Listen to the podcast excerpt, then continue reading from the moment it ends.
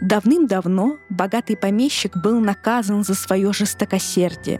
Погибшие от его рук прокляли весь его род.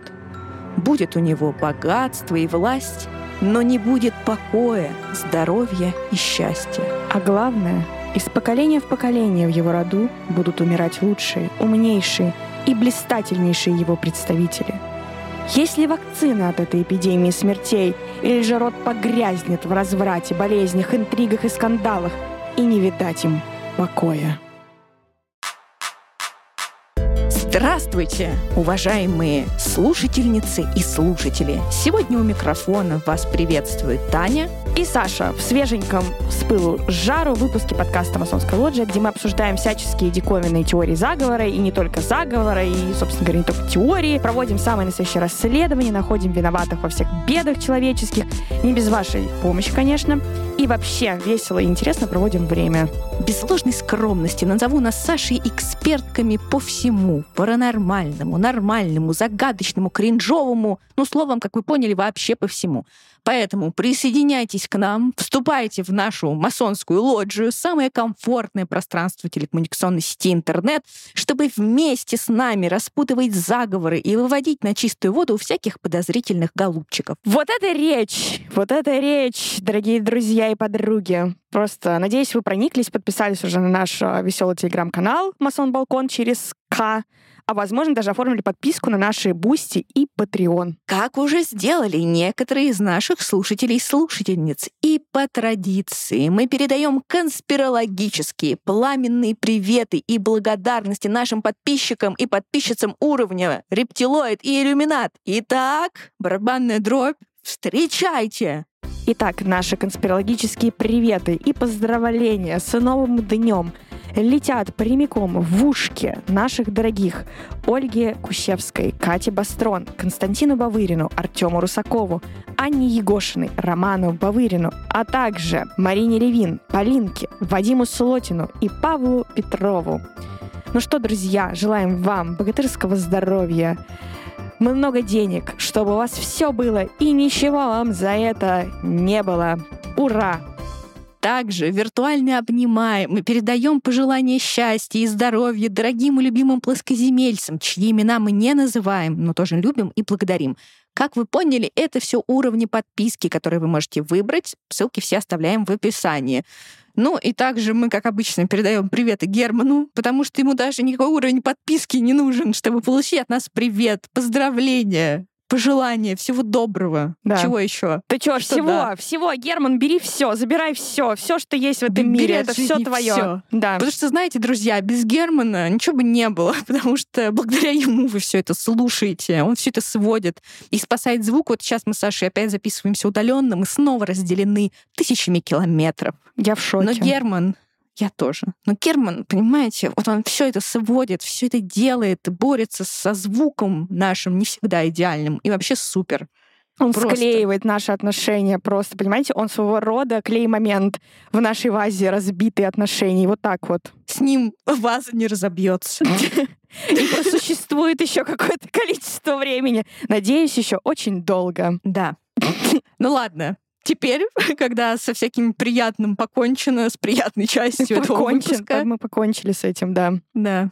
Давайте же теперь, наконец-то, изваляемся в грязи, сплетнях и скандалах одного из самых могущественных кланов США по сей день. Итак, друзья, загибаем пальцы. Алкоголь, мафия, безудержные соития, запрещенные вещества, власть, деньги, склоки, интриги, скандалы, расследования и, конечно же, проклятие. Все тут, в клане Кеннеди. Знаете ли вы, друзья, кто такие бутлегеры? Даже если нет, то сейчас, конечно, узнаете, потому что без этого понятия нам никуда не сдвинуться и не понять, как разбогатело и поднялось это самое семейство. Итак, раз И переносимся в 1920-е годы в США. Именно тогда там был введен так называемый сухой закон. Он запрещал продажу, производство, ввоз и перевозку алкоголя. Как видите, употребление не запрещал. Ну так вот, зачем? Зачем все это было? Ну, во-первых, сделать так, чтобы население как-то пило поменьше. Во-вторых, чтобы слегка ударить по немецким коммерсантам, которые в основном и продавали этот алкоголь. И после Первой мировой войны это был неплохой такой пинок в сторону Германии. Ну и плюс США начали продавать зерно, и вот продажа этого зерна необработанного, она была гораздо выгоднее, чем продажа алкоголя, который делался из этого зерна. Короче, сохраним зерно, уменьшим алкоголизм и всех отправим на заводы. Но вышло все, конечно же, совсем иначе, и 920-е стали символом совсем других вещей. Незаконного, собственно, рынка алкоголя, символом гангстеров, невероятных богатств, которые появлялись просто из ниоткуда, и, конечно же, тех самых бутлегеров. Бутлегеры — это такие контрабандисты, которые привозили запрещенный в США алкоголь там, через океан или со стороны Канады. Еще бутлегерами называли тех, кто производил этот алкоголь, ну и нелегально его распространял. И вот в те самые годы и начался расцвет клана Кеннеди. И связан он был как раз с сухим законом и бутлегерством. Да, знаете, вообще, когда распутываешь историю какого-нибудь клана, то неизбежно упираешься в какого-нибудь там дедушку-пирата, контрабандиста, работорговца или кого-то там вот еще такого подобного. И у Кеннеди именно такой случай. Они были первыми переселенцами вроде бы из Ирландии, жили свою обычную жизнь, пока, наконец, один из потомков этих первых переселенцев, которого звали Джозеф Кеннеди, не сориентировался и не взял все в свои руки в те самые 1920-е. Именно Джозеф Кеннеди фактически сделал свой клан таковым, каковым мы его и знаем. А вместе с ним десятилетие американской мировой истории, ну, ни много ни мало. Узнали все об этой странице биографии уважаемого семейства в 1972 году, когда с откровениями выступил бывший бутлегер и мафиози по имени Фрэнк Костелло. Он сказал, что помог Джо Кеннеди разбогатеть во времена как раз сухого закона. В том же году вышел первый фильм трилогии «Крестный отец», и главный герой был основан, собственно, на том же самом Костелло. Костелло уже, в общем-то, нечего было бояться. Ему тогда было за 80. Он прекрасно понимал, что скоро он вообще умрет. Но так и случилось. Он умер через год, а потому он охотно трепался со всеми желающими, с биографами, историками, журналистами. К нему, кстати, потом присоединился еще один гангстер-бутлегер по имени Оуни Мэдден он настаивал, что весь виски в знаменитом Cotton Club, который был прославлен в одноименном фильме Фрэнсиса Форда Копполы, поставлял именно Джозеф Кеннеди. Короче, мафия сдала своего дружка, уважаемого Джозефа Кеннеди. Угу. Кстати говоря, я напомню, что мы уже говорили про Фрэнка Костелло однажды в выпуске про черного Георгина, про Блэк Дали. Он был там одним из э, потенциальных виновников ужасной трагедии, поэтому если вдруг вы не слушали, то послушайте обязательно. Но в любом случае, этого самого Оуни Мэддена за преступную карьеру арестовывали более 50 раз. Но он каждый раз оказывался на свободе благодаря неожиданному исчезновению свидетелей, ну или там по политическим связям. Интересно, с кем? Кроме того, поговаривали, будто именно Кеннеди финансировал поставки в рамках ромовой линии. Так называлась такая налаженная система импорта алкоголя в США. По сути, шелковый путь того времени. Короче говоря, как это было? В Европе корабли загружали различным алкоголем, корабли выходили из Европы и где-то там пришвартовывались в нескольких милях от американской морской границы. И там спокойненько ждали, пока представится удобный случай для того, чтобы произвести транспортировку этого незаконного незаконного алкоголя на землю. Ждать можно было очень долго, но всегда можно было дождаться, нужный момент наступал, потому что всякие береговые службы были уже подмазаны мафией. Сам Джозеф Кеннеди все отрицал и говорил, что богатство у него очень даже легальное. Он действительно, мол, продавал алкоголь, но это был легальный алкоголь. Просто у его отца были запасы, видимо, очень много, которые были еще до того, как, э, собственно, закон вступил в силу. А так как пить было не запрещено, ну, вот он и продавал потихоньку. И та же история с медицинским спиртом, который можно было приобрести по рецепту. Последний год сухого закона Джозеф получил федеральное разрешение на поставку солидного объема медицинского спирта для личных целей. Возможно, у него были такие разрешения и раньше, но все заявки на них уничтожили в архивах 50-е годы прошлого века, и мы не можем знать наверняка. Ну, в целом он действительно мог быть, мог быть формально чист, потому что, скорее всего, он покупал корабли вот с контрабандой, но продавал их следующему контрабандисту по цепочке, да, еще до того, как груз оказывался на территории США, потому с точки зрения закона он оставался вполне себе чистеньким. Так или иначе, всей правды мы никогда не узнаем, скорее всего. Кеннеди вообще любую нелегальщину отрицают, и, ну, это само собой. Но сразу после отмены сухого закона Джозеф завел свой алкогольный бизнес. То есть закон отменили в 1933 году, а уже в 1934 у этого нашего уже доброго знакомца Джозефа появилась компания Somerset Limited — Десять лет она импортировала качественное спиртное из Европы, в основном шотландский ирландский виски, и, по оценкам современников, помогла заработать семейству миллионы долларов.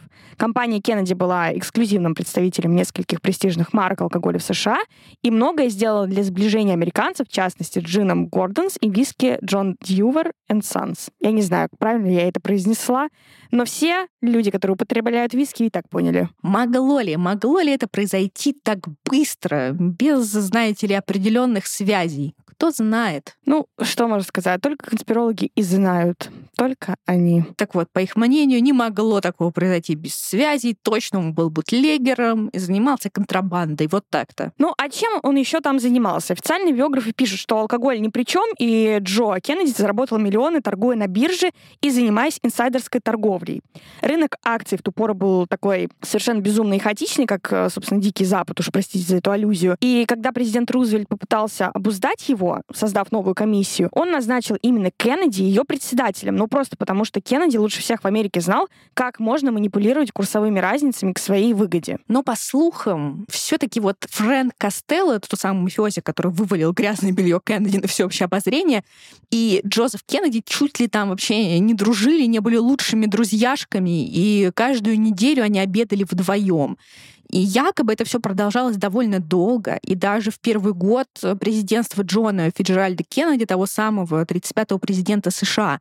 И вот эти два солидных джентльмена, Джо и Фрэнки, вот они там собирались в каком-то заведении, обсуждали дела, вплоть там до подготовки аннексии Кубы. Представляете себе? И, конечно же, вот эти обеды с гангстером, ну, не очень хорошо влияли на публичный имидж главы клана Кеннеди, даже несмотря на то, что они уже обедали спустя там 2-3 десятилетия после отмены сухого закона. Но так или иначе, слухи эти ничем не подтверждены, ну, что он дружил с мафией, они ему помогали торговать алкоголем. Ну, мы же с вами знаем, какие нам нужны еще доказательства. Да мы все все Слух понимаем. Есть, да. все всем понятно. Не бывает дыма без огня, вот так-то. То есть ты думаешь, что Джо все-таки был и с мафией, да, дружен, и алкоголь поставлял? Да сто процентов. Вообще... Мне кажется, что да. Мне кажется, он просто был, знаешь, таким, как это бывает в этой жизни.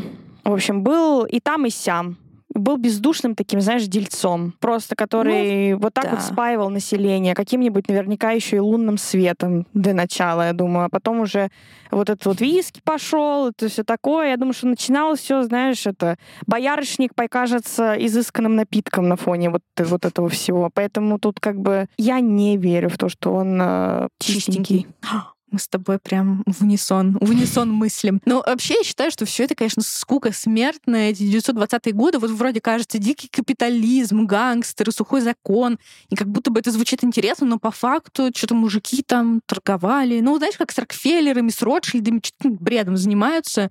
И, но надо, конечно, рассказать, чтобы все все закрыть эту, эту историю, закрыть навсегда, хлопнуть дверью и переместиться же наконец-то в мир ранеток.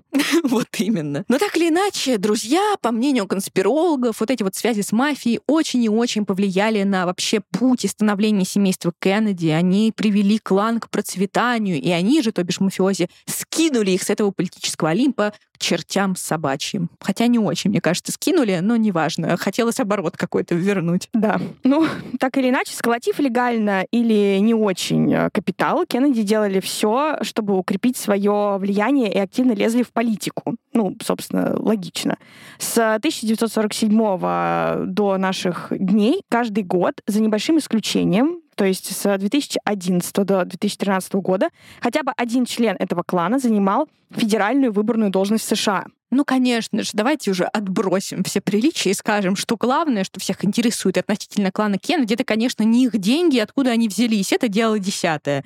Всех интересует проклятие, которое якобы уже много десятилетий висит над этой семейкой и убивает всех ее хоть сколько-нибудь успешных представителей. Но почти. Итак, кто же проклял? И вообще, с чего весь сыр, бор? В 1850 году по дорогам Техаса мчался дилижанс. Это, кто не знает, такая многоместная карета.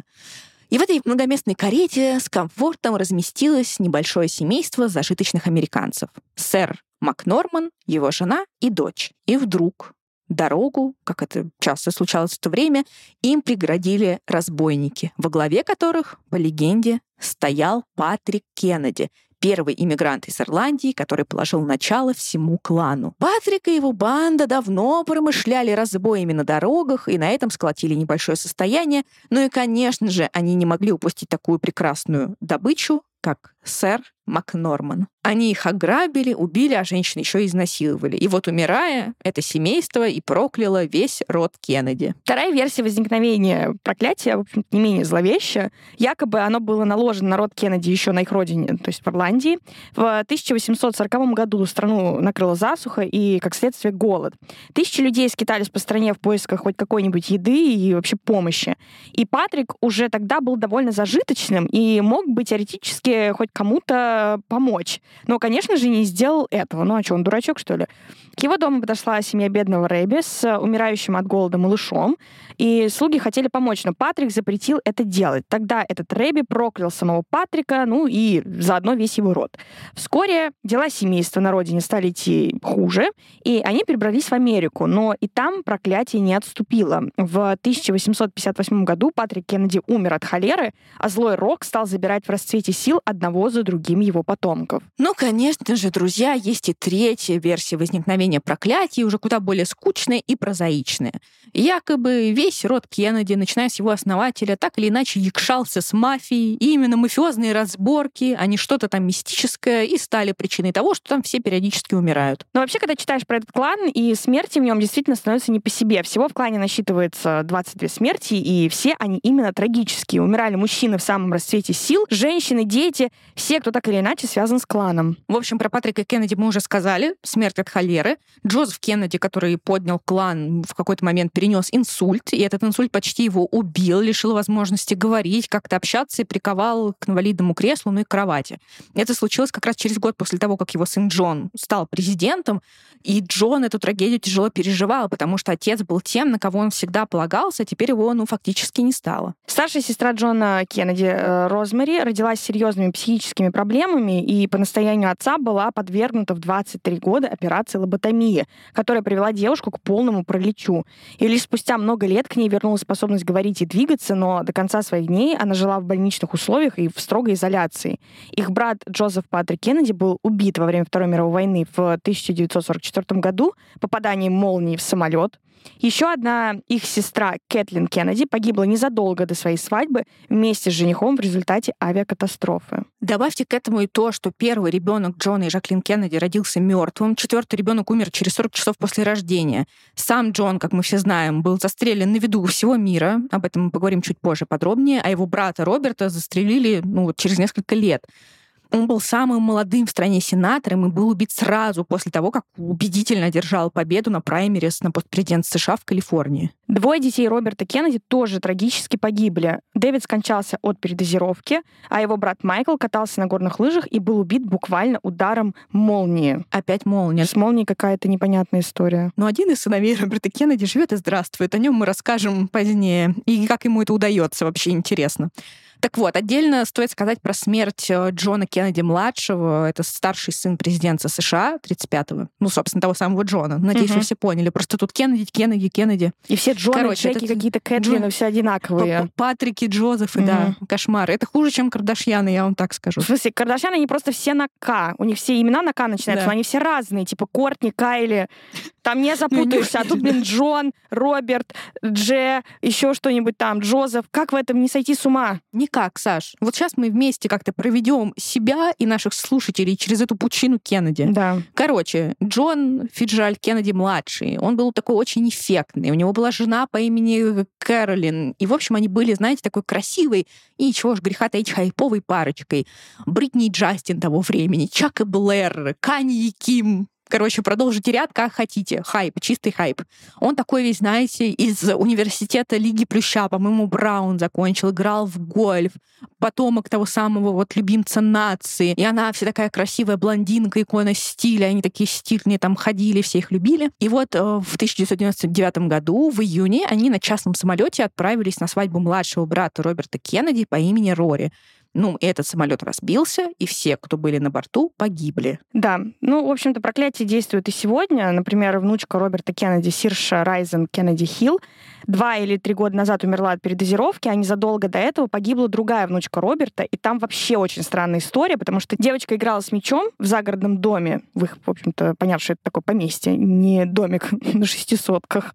Мяч упал в воду, мама посадила девочку в каноэ, чтобы поплыть за мячом, каноэ унесло течением, и все. Их так и не нашли. Это вот вообще как? Задачка для битвы экстрасенсов. Ну, действительно. Я не знаю, а зачем было плыть вообще за мечом?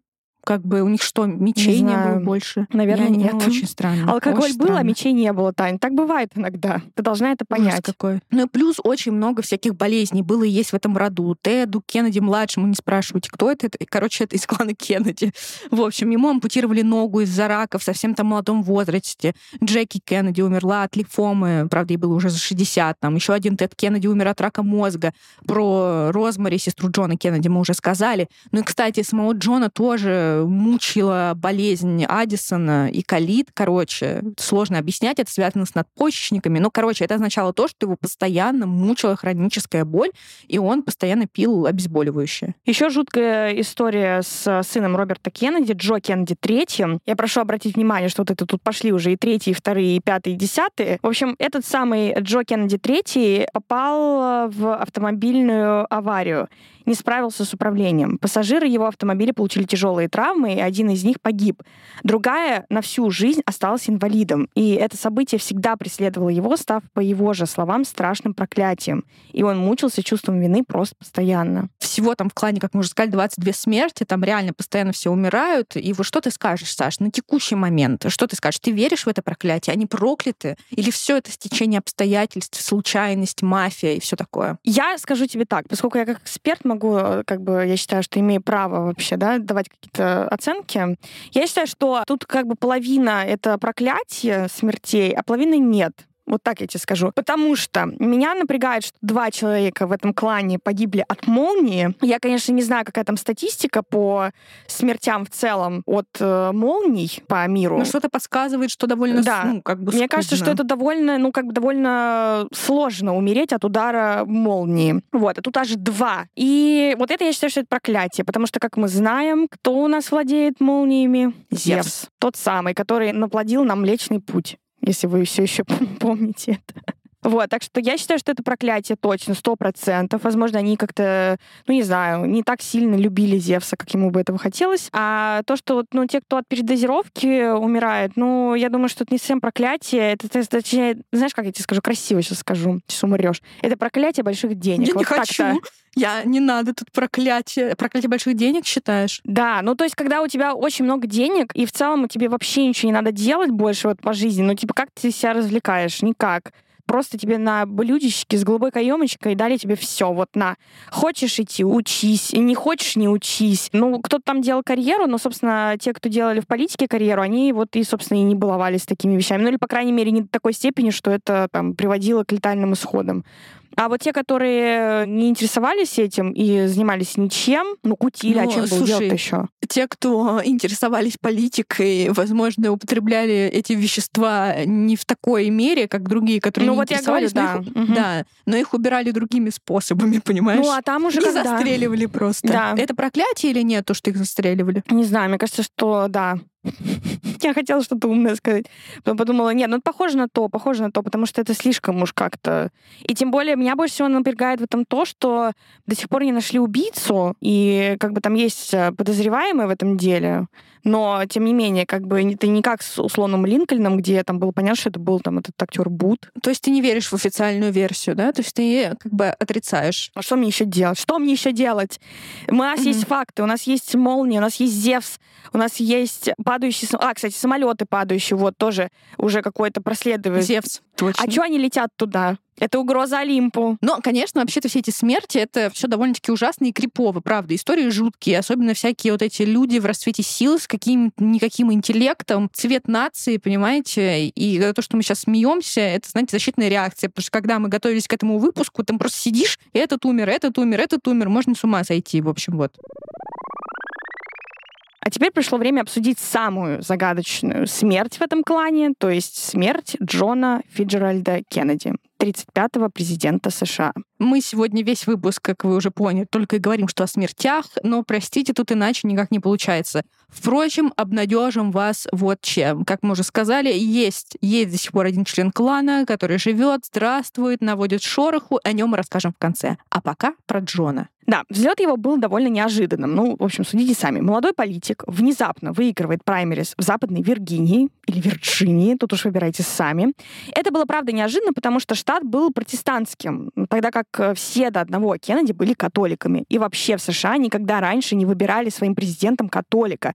Это все-таки довольно консервативная, религиозная страна, и, ну, в общем, возможно, до сих пор. Официальные биографы скажут, что дело было в обаянии и интеллекте молодого политика, который, что называется, умел в нетворкинг и умел вот себя показать. Ну а конспирологи, конспирологи предложат нам куда более интересную версию. Якобы связи отца Джона, Джозефа Кеннеди, с мафией сыграли свою роль ну, вот в этом вот э, возвышении. Мафиози решили помочь сыну своего старинного партнера по бизнесу и, ну, собственно, чтобы выиграть эти самые праймерис. И именно благодаря мафии началась и состоялась карьера Джона как политика. Другая теория гласит, что мафия помогла не так глобально, а всего лишь повлияла на подсчет голосов Чикаго, который, ну, собственно, в итоге и дал минимальное преимущество Кеннеди и благодаря которому тот выиграл выборы президента. В общем-то, и та, и другая версия в целом выглядит не совсем уж фантастическими. В конце концов, отец и правда тесно общался с мафией. Сам Джон тоже тесно общался с мафией, чего стоили его коктейльные вечеринки с Фрэнком Синатрой, да, тем самым все же в курсе, да, что он был супер-пупер мафиози. Срывай маски, срывай маски сейчас же с него. Он мафиози, друзья, знаете это.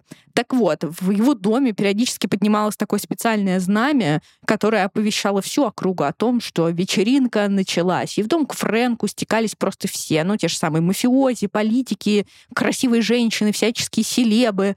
И Джон там тоже во всем этом принимал самое непосредственное участие. Так что вполне вероятно, что мафия ему как-то помогала жалоб и по старой памяти, и по дружбе. Но зачем? Считается, что мафия хотела вернуть былое влияние в кубинском и горном бизнесе и снова грести оттуда деньги лопатой. На тот момент это стало невозможным из-за прихода к власти Фиделя Кастро. Кеннеди как президент должен был с этим помочь, ну, то есть упрочить влияние США на Кубу, ну и все такое. Но история, история распорядилась иначе. И Кеннеди, в общем-то, проиграл Кубу Советскому Союзу, и мафии это очень не понравилось. И они его наказали выстрелом буквально. Как вы поняли, это первая версия смерти Джона Кеннеди мафиозная. Вот так вот на глазах у всех, невзирая на охрану, мафия наказала того, кто ее разочаровал. Ну, плюс поговаривают, что в абсолютное бешенство бывших бутлегеров и партнеров отца президента привело начавшееся против них расследование, которое возглавлял, собственно, Роберт Кеннеди, генеральный прокурор и еще один сын Джо. Он пытался стать президентом США в 1968 году, и одним из его предвыборных обещаний было расследовать деятельность боссов мафии как раз в связи со смертью брата.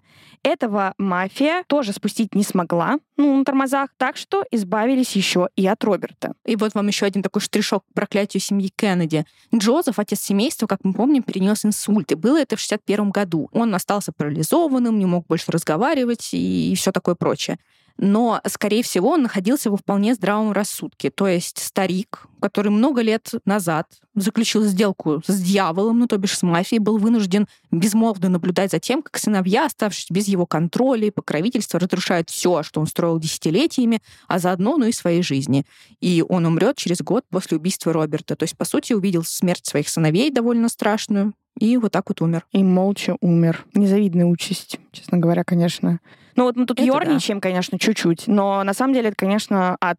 В любом случае, несмотря на их огромные деньги, это все равно в первую очередь люди, и, конечно, это ад, особенно там для отца, наблюдать, как умирают его дети, и когда это ничего вообще не предвещало, по сути, Это блестящая Мгм. карьера, да, там семья, вот это вот все и такая смерть. Это да. Но на этом версии, конечно же, не заканчиваются. Вообще версий просто очень много. В англоязычной Википедии есть целая страница, посвященная теориям убийства Кеннеди, их опровержениям и доказательствам. Ну, в общем, ссылку мы оставим в описании. Публикуем у нас в телеграм-канале Масон Балкон через Sky, я напоминаю, как все Кардашьяны.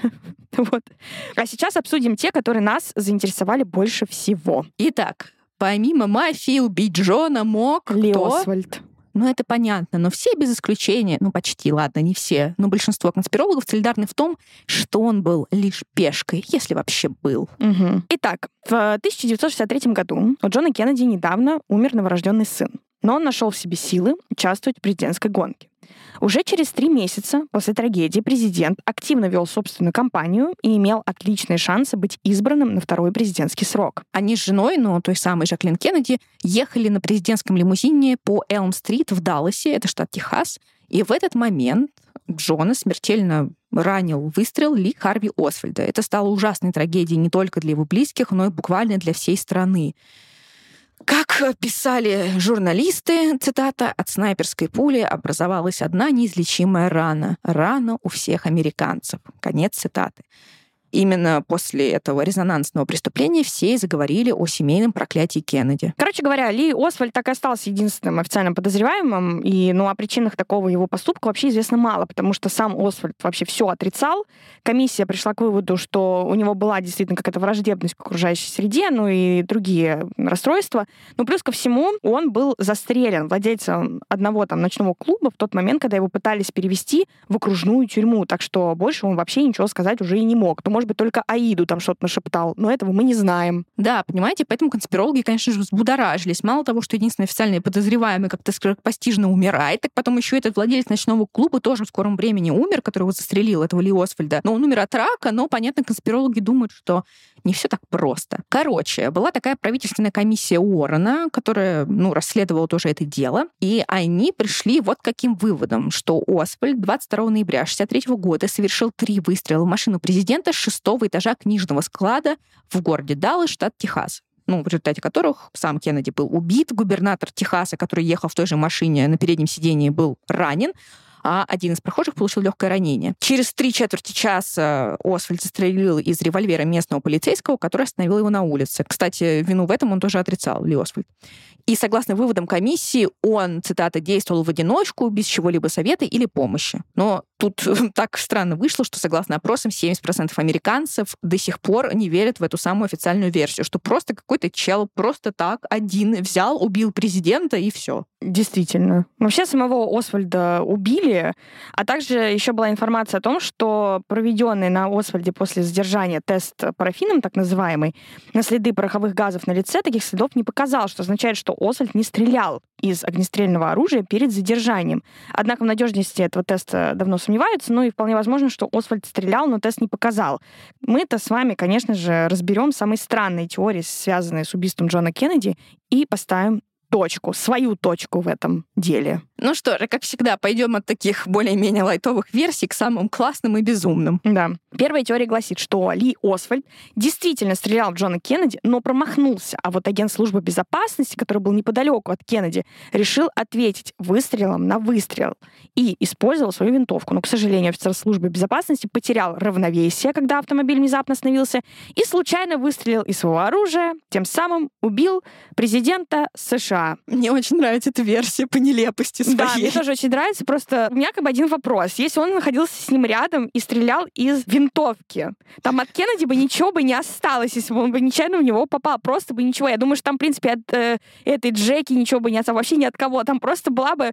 Я, конечно, не эксперт в оружии и все такое, но у меня есть Саша, подозрение. Не, надо, ты уже становишься экспертом я на оружии, глазах, я опять вижу. же, понимаете, вы опять Да, видите опять. эти трансформацию, это метаморфозы, когда я была обычным экспертом во всем, а теперь я становлюсь еще экспертом в огнестрельном оружии. Но у меня просто есть ощущение, ну как бы это не пистолет даже.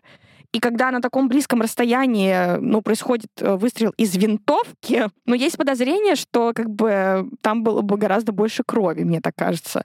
Но я не знаю, я не знаю, я еще как-то не, не готова сказать, что я сто процентов эксперт в этом, но как-то не знаю. Я думаю, что просто свои покрывают своих. Ну, не могли они сказать, что, мол, так, мол, и так, случайно рука дернулась, машина затормозила, и я убил президента. Из винтовки. И это как бы да, это как бы сотрудник секретной службы. Ну, конечно же, они прикрывают своих. Конечно же, даже если это случилось, мы об этом не узнаем. Не, ну мы об этом не узнаем, но как, ну вот просто я, ну есть какие-то объективные вещи, понимаешь? Единственное, что мы знаем, что Кеннеди, конечно, его там застрелили и все такое, но у него не снесло голову ему, я не знаю, там не было какое-то развороченное такое тело. Тем более, блин, винтовка, это же как надо затормозил. Я пытаюсь сейчас это продемонстрировать, как это сделать, как бы зарисовку, да? Ну то есть как вот ты, значит, с винтовкой смотришь там на кого-то, пытаешься там типа ответить, да, и тут такой, типа, тормозит автомобиль, и что ты делаешь? Ты вот так вот поворачиваешься, не как бы не падаешь назад, там, да, не вперед, ты разворачиваешься и выстреливаешь.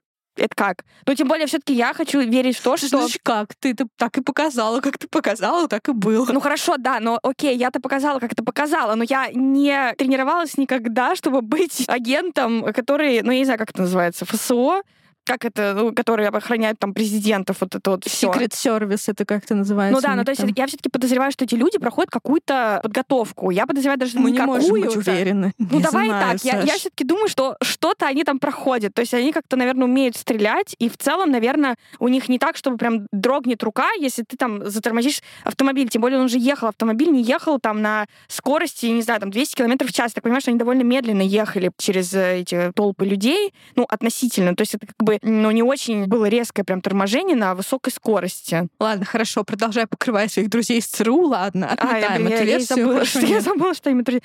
Они мне не перечислили деньги в этом месяце, поэтому я не знаю, придется их как-то это... Не уверена, что я буду их дальше продолжать защищать. Ладно, вот еще есть одна версия. Давай, вот она тоже странная. Посмотрим, что ты скажешь на это.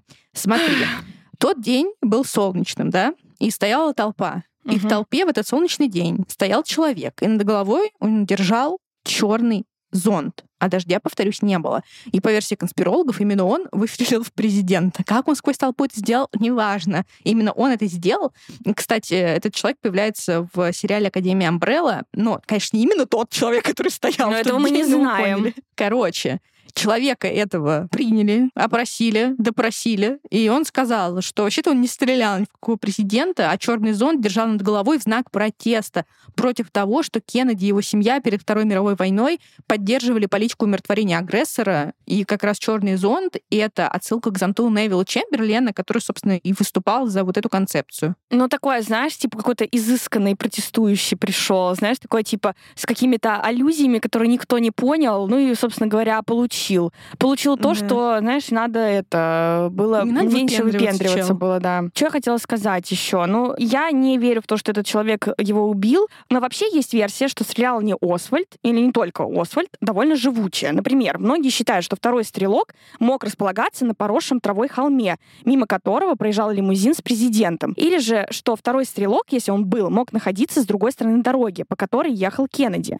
Но никаких подтверждений и доказательств этому нет. Да там были какая-то девочка, кто-то еще говорил, что они видели какой-то дымок на том холме, и кого-то там видели. Ну, короче, в общем, не знаю, ничего не понятно, как обычно. Мне очень нравится еще теория, что этим стрелком, который был на этом холме, был никто иной, как отец Вуди Харрельсона, того самого актера. И он был одним из этих стрелков, которые стреляли в Кеннеди, и его арестовали переодетым в бородягу на площади Дили.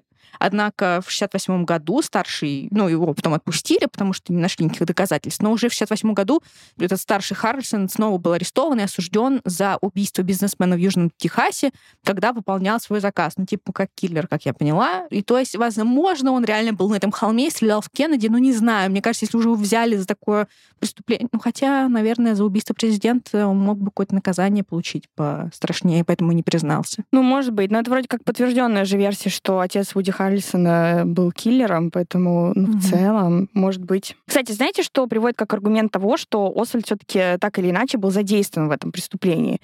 В общем, это то, что он обожал доктор Пеппер и всегда пил только его. Но после убийства Кеннеди его видели во дворе техасской школы якобы, где он пил Кока-Колу, а не доктор Пеппер, что свидетельствовало о его нервах. Купил не тот напиток. Ну, я считаю, что все доказано. То есть он сначала убил президента, ну, был на нервах, естественно, в стрессе, психанул и купил другой напиток. Случайно перепутал. С Кока-Колой это, конечно, это моя любимая доказательная база, вот этот уровень. Но в целом, а нет такого варианта, что просто не было доктора Пеппера, а его, типа, мучила жажда, и он просто купил себе Коку, Пепсу. Нет? Вот, нет. понимаешь, меня бы напрягло, если бы он был, пил бы напиток Байкал. Вот это было бы действительно подозрительно. А тут можно было бы какой-нибудь русский след найти. Но, а потом... Э, Саш. Я не знаю, в каком году вышла вишневая Пепса? Вот хороший вопрос. Саш, мы сейчас найдем тебе русский след. Ты хотел русский след? Вот тебе русский след. Короче, следующая версия как раз говорит о том, что во всем виноват Советский Союз в общем и Никита Хрущев в частности. А почему? Потому что СССР не мог простить Кеннеди Карибский кризис и то, что там СССР был вынужден пойти на какие-то уступки. А потом КГБ завербовал Освальда, он как раз несколько там лет или месяцев провел в СССР, подговорила его, ну и результат налицо. Мы все видим, к чему это привело. Увы, правительственная комиссия Орена и тут ничего не нашла, никаких свидетельств, что СССР или КГБ причастны ко всему этому.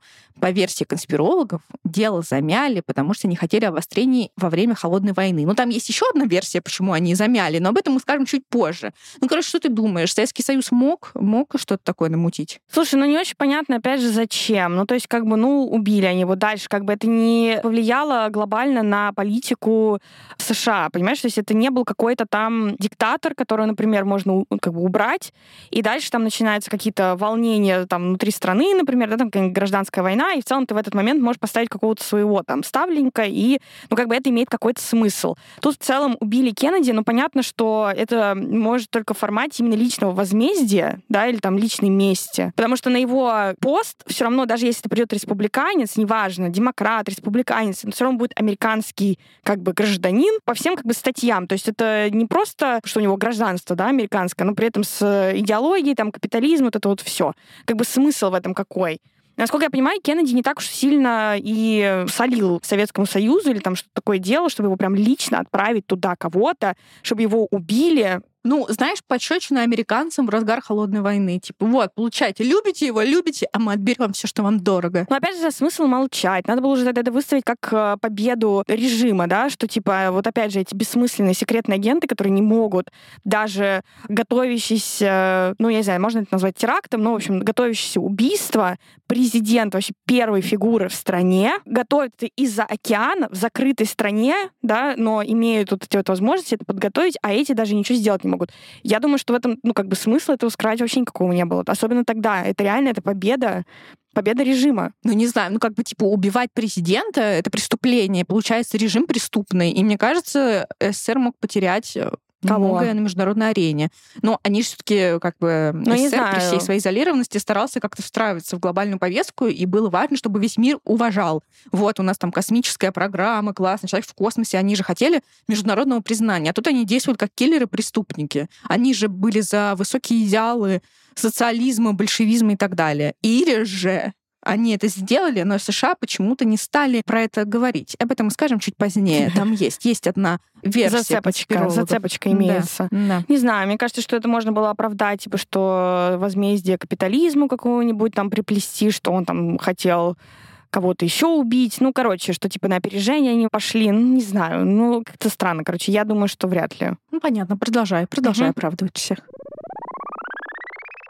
Следующая версия, конечно, гласит, что Кеннеди убрали свои же, ну, то есть как бы ЦРУ, и все вместе с ними. Какое, в общем, тут доказательство? Точнее, даже несколько. Ну, основное, это, конечно, странности в официальном расследовании.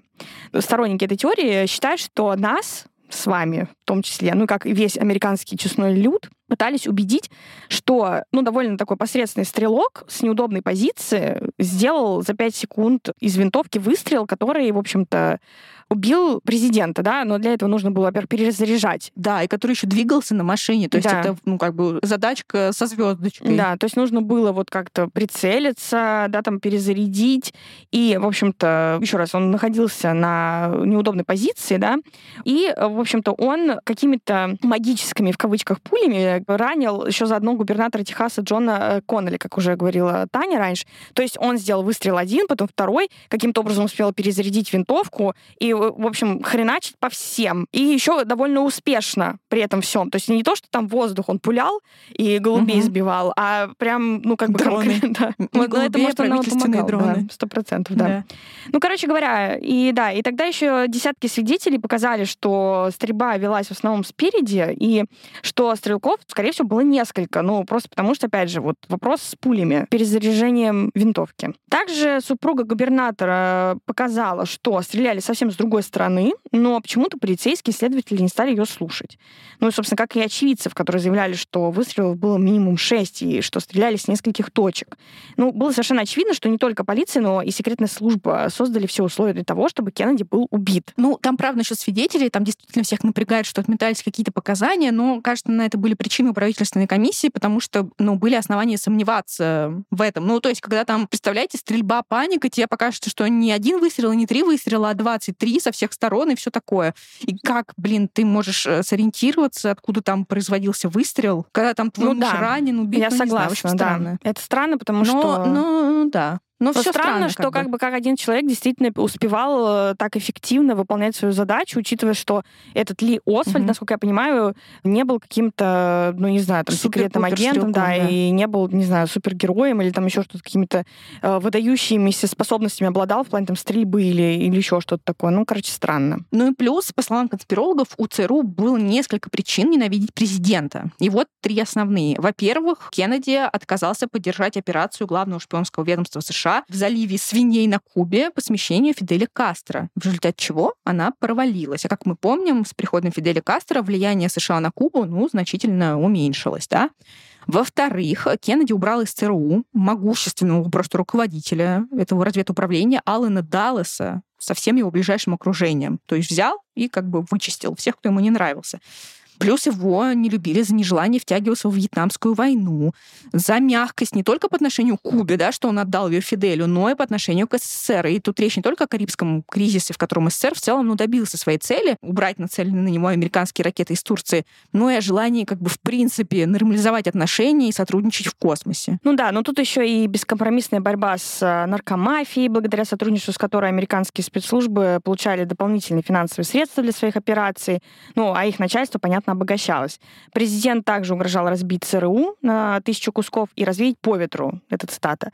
И за все это рыцари плаща и кинжала ненавидели Джона Кеннеди, особенно их клиенты среди антикастровской кубинской миграции и наркобаронов. И у них буквально чесались руки свести с ним счеты. Ну, так говорят, по крайней мере. Ну, это конспирологи говорят, да, что там были какие-то денежные потоки, которые шли в ЦРУ, и которые Кеннеди хотел зачистить. Ну и плюс, конечно, были люди, которые лично прям были заинтересованы в том, чтобы устранить президента Кеннеди. И таковым, в частности, называют вице-президента Линдона Джонсона, который сразу же после гибели Кеннеди занял его пост.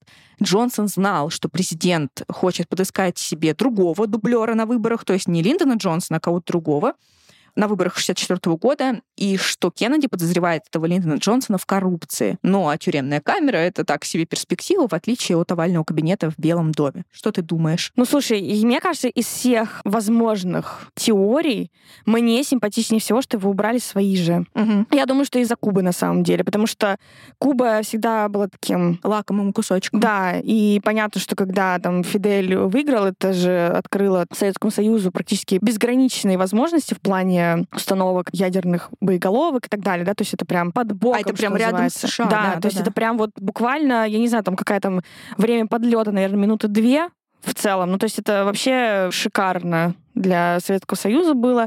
И понятно, то, что если его винили в том, что он профукал эту возможность, не стал там да, додавливать, еще что-то, то могли вполне такое возмездие над ним совершить. Если без иронии, мне тоже кажется, что это сделали ЦРУ, что это сделали свои же, просто в рамках политических игр. Политика — это грязное дело.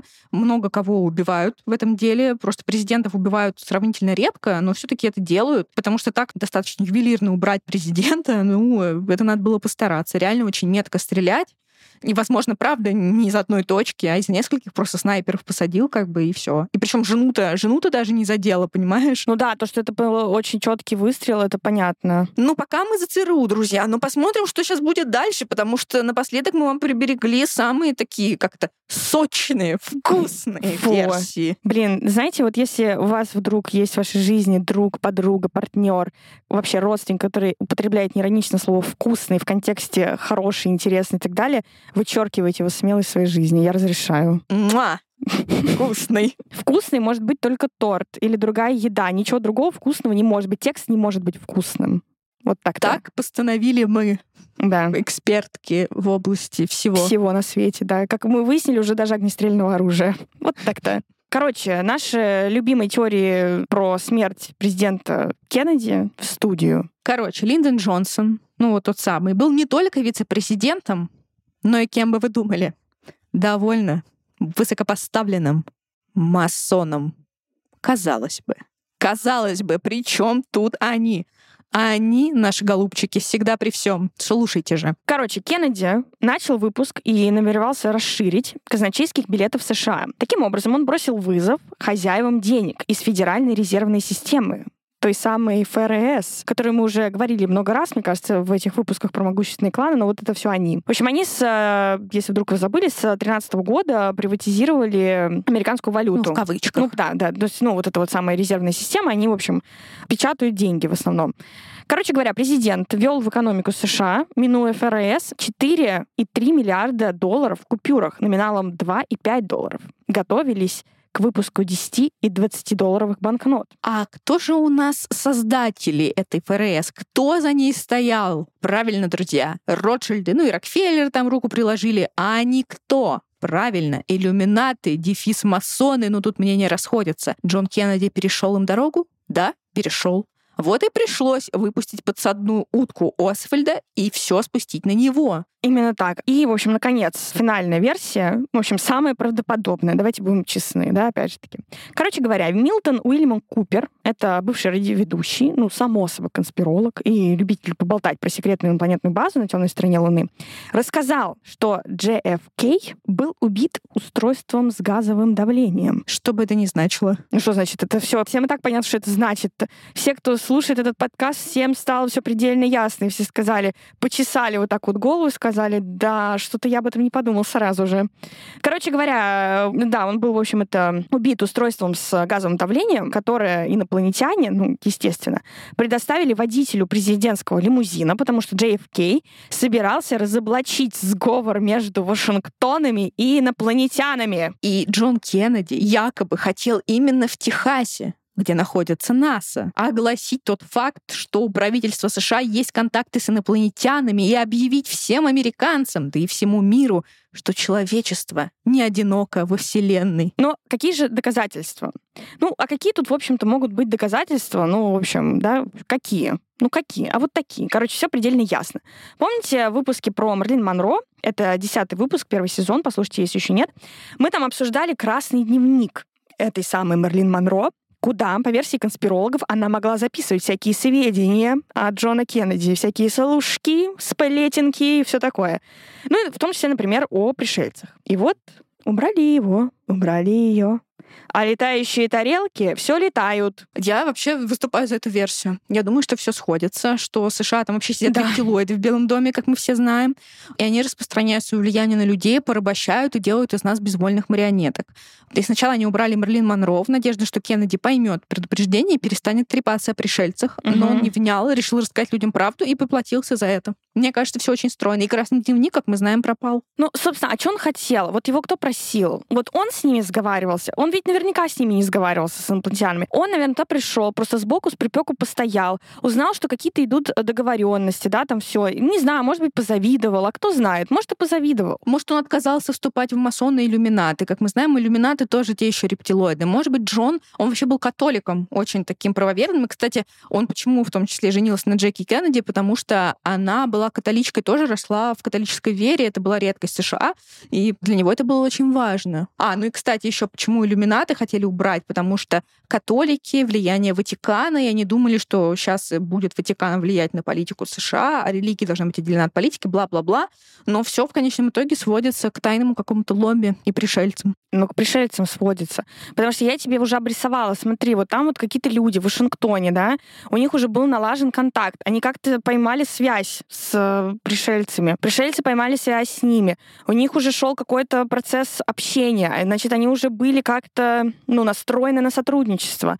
И тут этот Джон Кеннеди, который зачем-то влез. Валиантор еще даже прилетал. Вот. Понимаешь? Да, Все я, хотели я-то понимаю тащить. все. Я понимаю все. Я все вижу и все понимаю. Джон. Поэтому как бы Джон, я считаю, что он влез.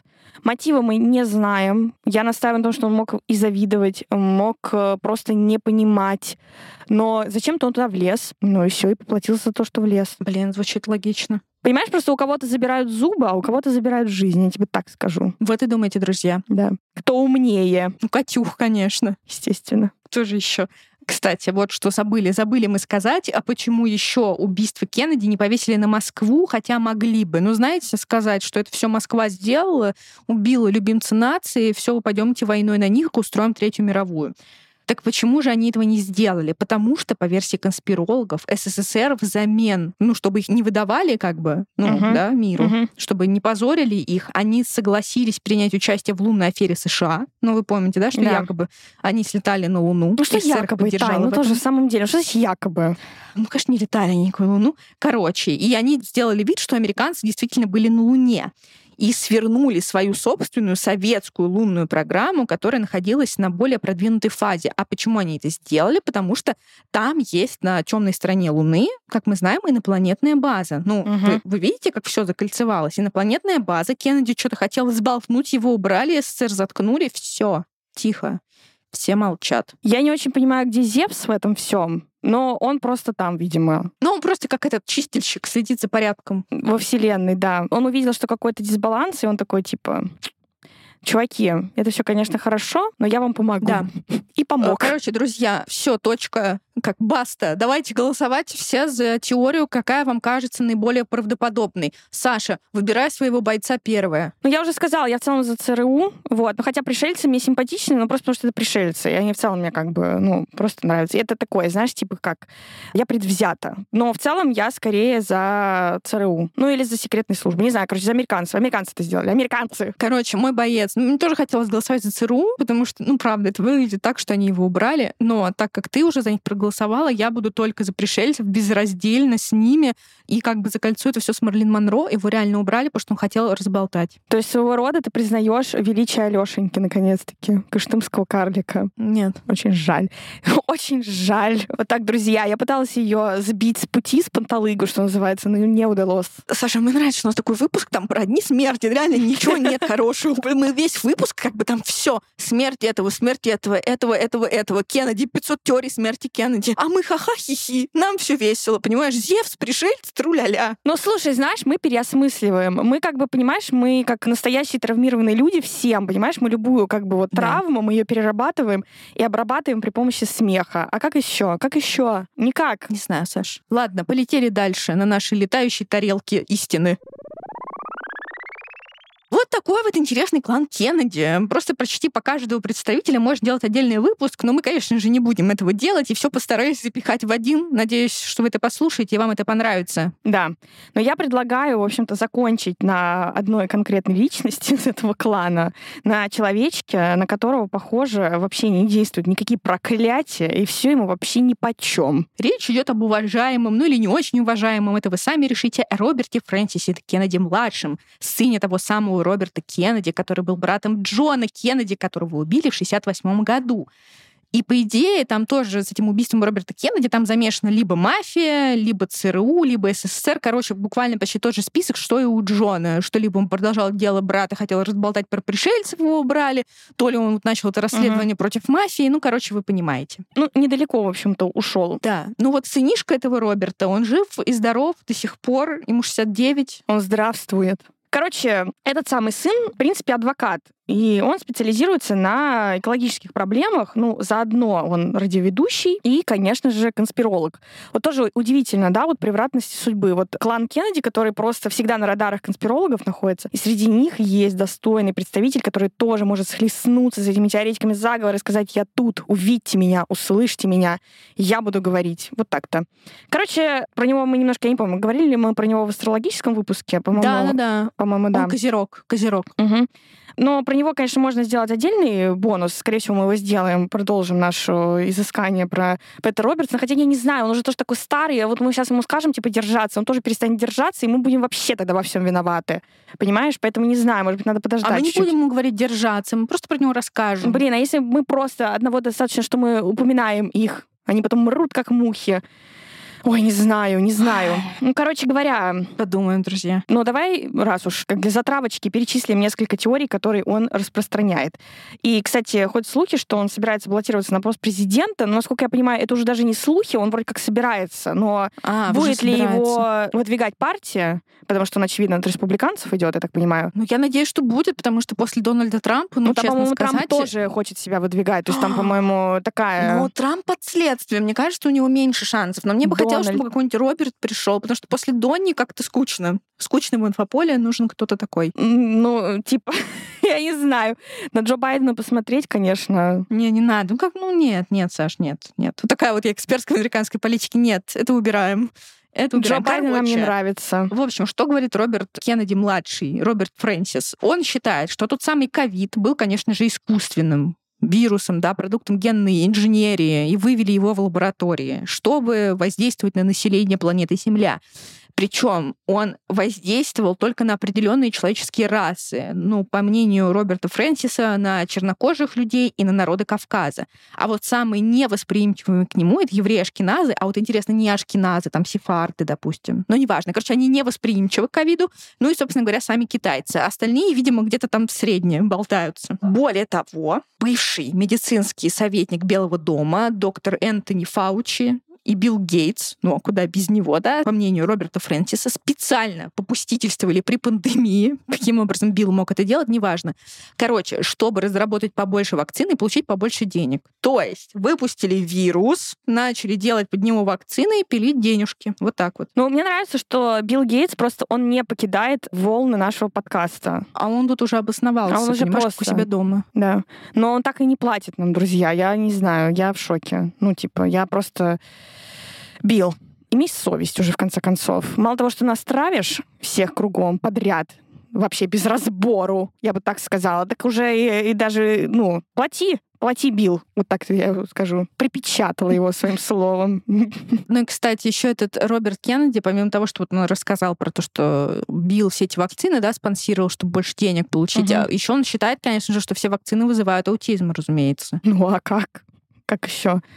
Ну, то есть он антиваксер, да? Да, он, он жесткий антиваксер. А вот вообще. интересно, у него вакцины, которые детям делают, они у него есть? Ну, потому что, как бы, если они у него есть, то он не может быть антиваксером, потому что он уже заражен этой э, холерой просто. Он уже все, он уже не может быть им. Там сложная семейная ситуация у него. Ну, какая семья... Нет, ну, подожди, ну, там либо мать делала, как бы, прививки, да? Вот сейчас либо мы до нет. этого дойдем. Саш, мы сейчас до этого дойдем. Короче, он так считает, а мы считаем, что всем, кто не послушал, нужно послушать выпуск с Александром Панчиным, где он раскладывает про ковид, что как, что кого. Ну и, конечно же, что вакцины не вызывают никакой аутизм, и вообще все это, все это бредни Роберта Фрэнсиса. Ну, Роберту Фрэнсису осталось только русский выучить, потому как иначе он не поймет, что говорит Панчин. Но есть одна теория, которая нас с тобой порадует, Саш. Порадуй меня уже наконец-то, хоть чем-то меня порадуй. Роберт Фрэнсис, он тебя поддерживает. Он считает, что его дядю Джона, Джона Фиджеральда, убили именно по заказу ЦРУ. Но, конечно же, к нему никто не прислушивается, а ЦРУ назвали все его заявления каким-то бредом. Еще Фрэнсис считает, Роберт Фрэнсис, что его отца убил не тот человек, который сидит в тюрьме. Он, кстати, вот-вот то ли вышел, то ли выходит по УДО. Ну, короче, во всем виноват ЦРУ, по его мнению. Что думаешь? Я уже тебе сказала, что я думаю. Я его поддерживаю.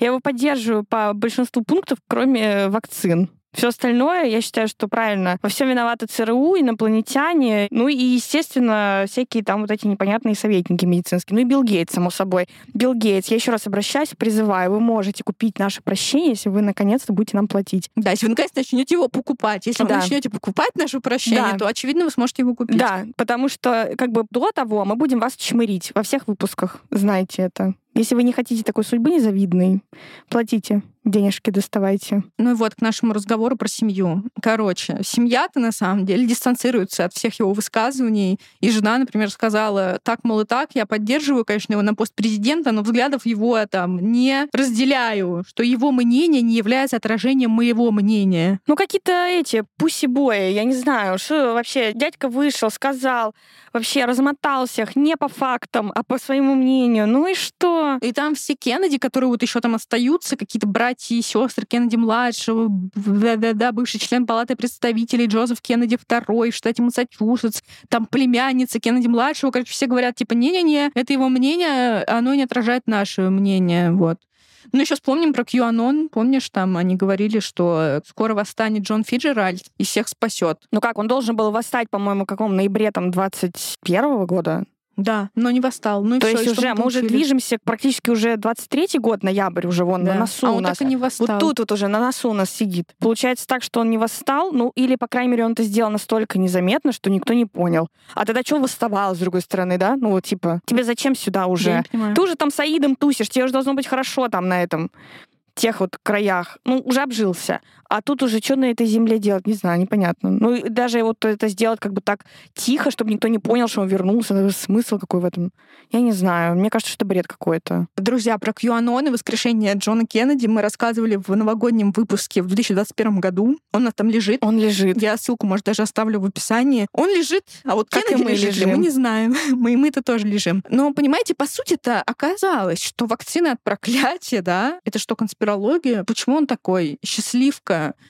просто непотопляемый, неубиваемый, такой с таким запасом прочности. Ты знаешь, я хочу тебе сказать, что, возможно, так оно и есть. Знаешь почему? Потому что он всегда на чеку. Он в целом ждет подвоха от всех.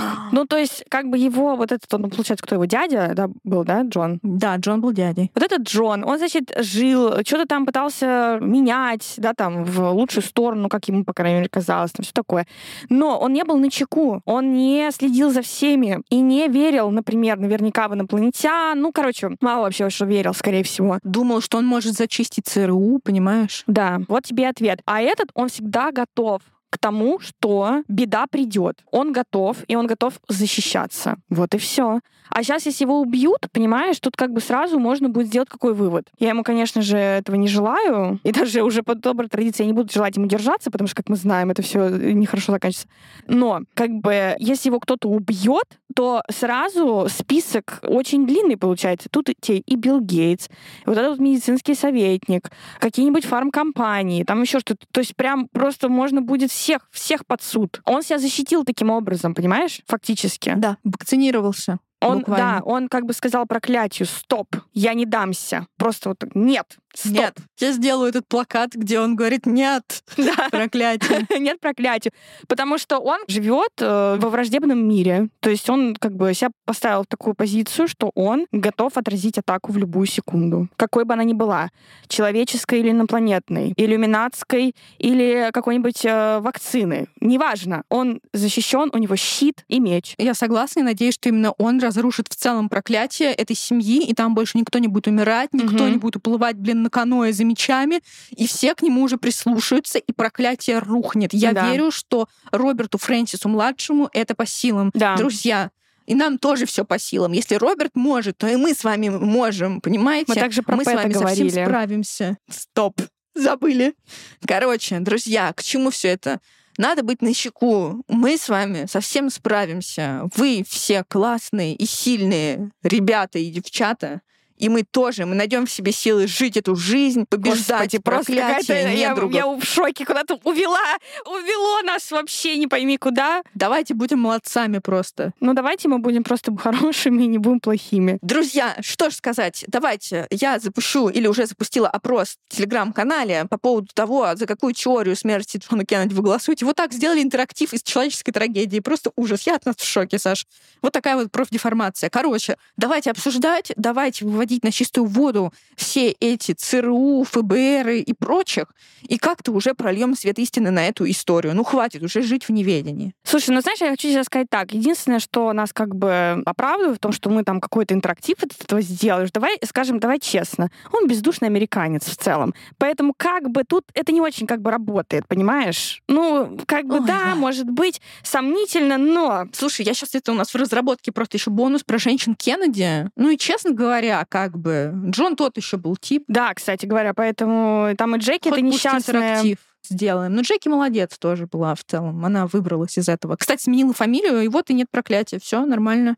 Стала Анасис. Она же довольно долго, да, жила? Да-да-да. Ну, слушай, что могу сказать? Вот и думайте, вот и думайте, друзья, вот, вот и размышляйте. Ну что ж, друзья, друзья, дорогие наши, до новых встреч. Ждите и услышите. Как будто какой-то, даже я даже не знаю, что-то такое на уровне какой-то христи- христианского да, какого-то призыва.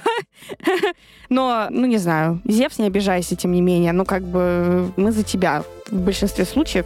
С Европой ты, конечно, поступил так себе, вообще с женщинами поступал так И себе. с Но в целом ты- Медузой. Ой, фу, такой он вообще мерзкий. Ну, Хуже, мерзкий, чем ну, Кеннеди, мерзкий, честно мерзкий, да. Но, но ты в целом, ну, громовержец Cool. теперь уже, да. Cool. Cool Dead. Cool. Друзья, когда-нибудь вы увидите эти пантомимы, и вы узрите свет в конце туннеля. Короче говоря, всем спасибо, всем пока. Ждите наши бонусные эпизоды на Boosty Patreon е, а основной выпуск этой чудесной радиопередачи, практически по словам Юрия Лозы, ждите уже через две недели. Пока. Пока!